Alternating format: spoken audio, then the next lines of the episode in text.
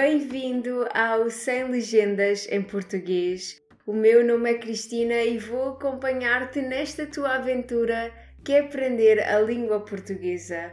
Podes encontrar-me no meu Instagram e agora também no YouTube através da minha página Português with Cristina, onde ajudo alunos de português a falar e a praticar português com confiança. Bem-vindos ao último episódio de 2022.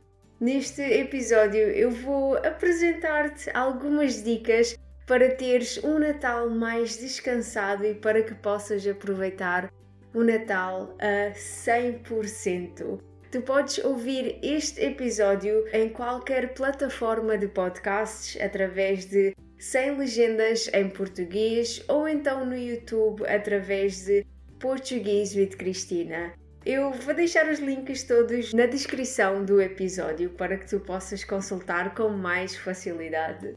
Então, hoje vamos ter o nosso último episódio porque eu vou de férias, mas depois em janeiro nós voltamos à rotina normal do podcast e de todo o conteúdo no Instagram também. Então, eu gostaria de saber quais são os teus planos para o Natal. O que é que tu costumas fazer? Costumas ficar em casa? Costumas ir até à casa dos teus familiares? Podes escrever nos comentários qual é a tua rotina para eu também saber que vocês estão a entender o conteúdo e estão a gostar do conteúdo. Vamos começar então com as dicas, porque este episódio vai ser bastante curto e eu quero que vocês aproveitem o Natal com a vossa família.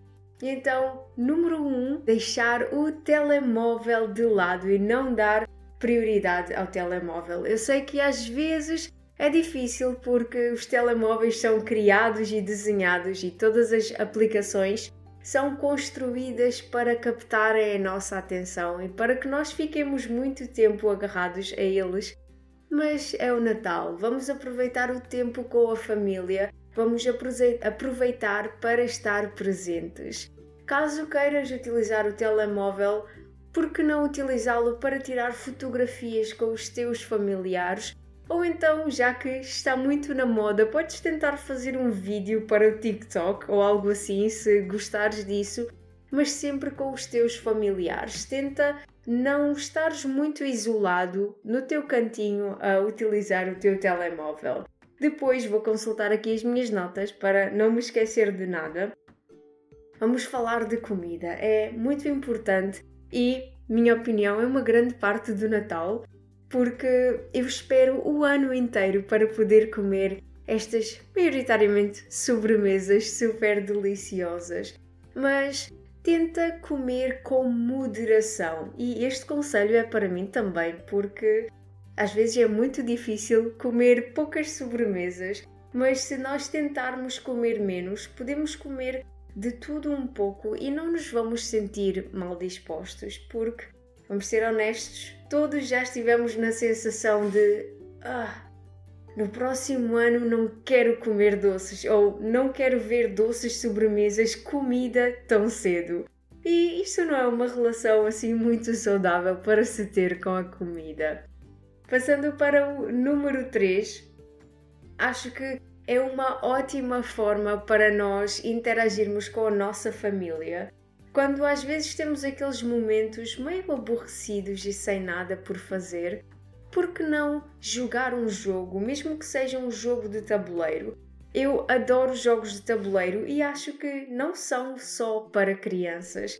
Há jogos específicos para adultos ou com temas mais adequados à nossa idade, vamos dizer assim, e podemos todos aproveitar e divertir-nos imenso. E é uma ótima forma para criar memórias e dar umas boas risadas também. O número 4 está relacionado com prendas. Eu sei que nós andamos todos um pouco agitados e com alguma preocupação. Falta esta prenda, falta esta, falta esta, falta aquela.